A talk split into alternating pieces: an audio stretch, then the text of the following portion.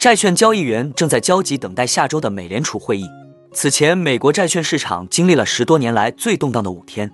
追踪美国国债收益率波动走势的 Move 指数，周三触及一百九十九点，为二零零八年全球金融危机以来最高水平。另外，媒体称，周四参与救助的大行在考虑收购，有兴趣的买家包括摩根士丹利和 PSC 银行。监管方越来越将当前情况比作一九八零年代存贷款危机时，一家参与救助的大行 CEO 称，人人都在考虑收购。最后，我们看到，在这一周内，全球金融市场的伤口加速流血，有什么治愈伤口的办法吗？全市场都期待着下周的鸽派美联储和这个周末不再暴雷的稳定金融市场。然而，这两件事是绝对对立的。究竟市场下周会有怎样的发展呢？哈喽，大家好，欢迎来到我的财经老师说，带您用宏观经济解读世界金融市场，帮助你掌握趋势，提前实现财富自由的梦想。如果你也对股市投资理财以及宏观经济市场感兴趣，记得订阅我的频道，打开小铃铛，这样你才不会错过最新的影片通知哦。那我们就开始今天的节目吧。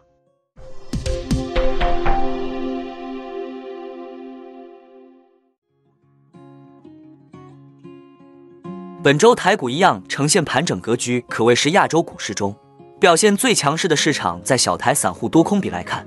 周五散户由看多转空，主要因为最近金融市场不稳定，许多银行暴雷的影响下，造成市场投资人恐慌情绪。而在外资期货多单也从近期较低的五千多口升至一万口左右，表明外资并未看淡台股行情。而在下周，作为全球最安全的证券之一，两年期美国国债收益率本周在百分之三点七一至百分之四点五三之间波动，为二零零八年九月以来最大单周波动区间。主要是因为市场正等待下周的美联储会议，究竟会不会持续升息而充满不安定的因素。截至周四，两年期美国国债收益率连续六个交易日每天至少下跌二十个基点，有时跌幅甚至更大。主要全球银行体系的担忧令投资者坐立不安。市场对美联储三月二十一日至二十二日会议的利率预期在再次加息二十五个百分点和本周紧缩周期的首次暂停加息之间摇摆不定。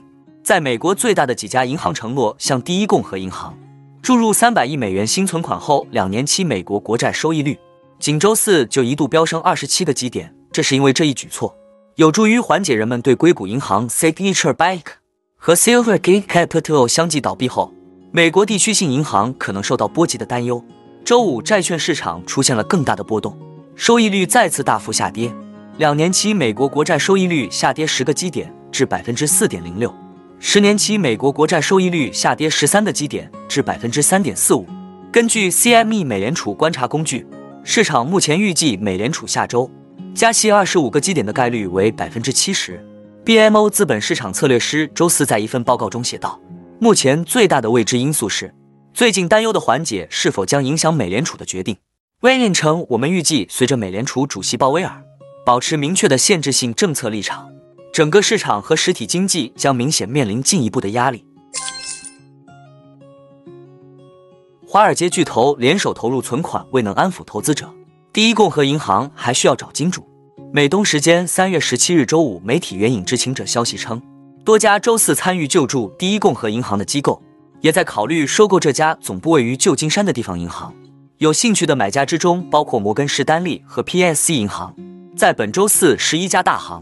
宣布联合存入三百亿美元的声明中，摩根士丹利存入第一共和银行无保险存款二十五亿美元，PNC 银行存入十亿美元。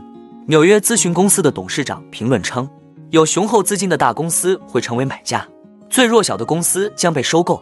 对于一家大型咨询公司而言，第一共和银行的收购协议并不能保证达成。一家直接参与救助的大行 CEO 称，人人都在考虑收购第一共和银行。还说它是一家遭遇流动性危机的伟大银行。另有媒体消息称，第一共和银行计划通过非公开配售股票增加现金，考虑通过增发新股向其他银行或私募股权公司募资。募资相关协议的一切条款都还在讨论中，全面出售也是有可能的。有媒体评论称，注入存款只是短期的解决方案，投资者并不满意。分析人士认为，该行可能仍需迅速找到方法保持独立经营。或者达成收购协议。从市场表现看，投资者的确不满意本周四公布的巨头存款，并未能彻底扭转第一共和银行股价的颓势。本周五，第一共和银行开盘就跌超百分之十九，盘中跌幅迅速扩大到百分之二十以上，全数回吐。周四收涨约百分之十的涨幅，盘中曾因波动过大熔断暂停交易。午盘跌幅扩大到百分之三十以上，收跌百分之三十二点八。本周累计跌近百分之七十二，两家机构最近都下调了第一共和银行的股票评级。Wirebush 的分析师 David Chiarini 将该行股票降为中性。目标价从一百四十美元猛降至五美元，降幅超过百分之九十六。p i r i n i 的报告称，我们很难想象，在现实的情景中，第一共和的普通股持有者还能得到什么剩余价值。Atlantic Equities 的分析师也将第一共和的评级下调至中性，理由是这家银行存在前所未有的不确定性。他预计，若要恢复到之前的杠杆率，该行很可能有必要筹集资金。因银行业风波和市场动荡衰退恐惧四起。美联储加息预期大大降温，瑞银认为，现阶段有三个重要因素能帮助银行业从目前的问题中恢复过来。第一，必须让市场相信，针对瑞信有一个可接受的解决方案；第二，针对被市场认为更容易受挤兑风险的中型地区银行提供解决方案；第三，在本周末及下周内，不再有美国的银行倒闭，因银行业风波和市场动荡衰退恐惧四起，美联储加息预期大大降温。瑞银在最新的报告中指出，尽管硅谷银行倒闭远没有2008年金融危机的风险这么可怕，但资金面骤然紧张，美联储降息将是稳定银行业的大势所趋。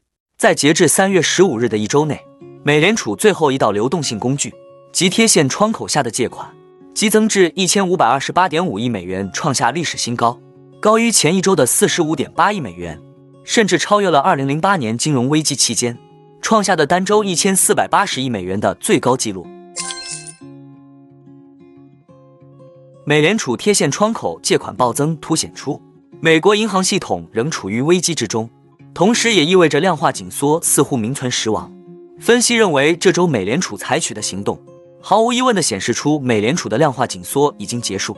只要银行的存款外流继续，美联储的资产负债表就会继续扩大。周三前，波士顿联储主席 Alex Golden-Green 在社交媒体上表示，美联储的加息周期应该暂停。仅一周，市场对美联储加息路径出现惊天逆转。期货市场交易预测，美联储有望在七月前开始降息。周三，市场认为到年底，美联储将利率降至百分之四以下的可能性接近百分之七十。而几天前，当美联储主席鲍威尔在国会听证会上暗示三月可能加息五十个基点时，投资者一度认为今年年底利率峰值将会达到百分之五点六，被视为有新美联储通讯社支撑的《华尔街日报》记者 Nick 在最新的文章中指出，美国银行业的危机可能只是个开始。如果融资市场出现更严重的崩溃，美国国债出现崩盘，可能会使美联储的加息决定更加困难。去年九月，英国央行面临一场由政府债券收益率上升引发的危机，而英国国债债券收益率上升。反过来又引发了这些债券的大量抛售，从而压低了价格，并进一步推高了收益率。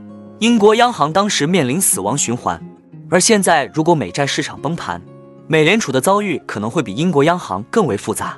欧美金融市场在这一周内不断暴雷，从美国硅谷银行闪电式倒闭，到欧洲百年大行瑞信摇摇欲坠，再到美国最大的经纪公司嘉信理财遭遇半年来最大流出，整个银行业风雨飘摇。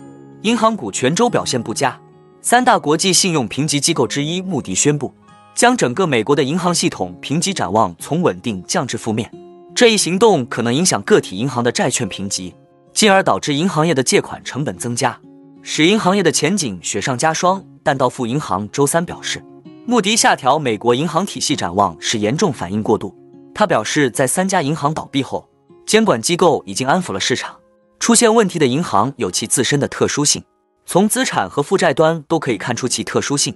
我认为评级机构以下调整个行业的评级，对于稳定金融市场于事无补。最后我们总结一下，看看欧洲、美国应该会学习一下欧洲，也会继续加息。正是因为机构看到这一点，认为会加息，才大量美元挤兑银行，那都是重仓买入的银行股都出来了，先出来避险放里面，等美联储加息。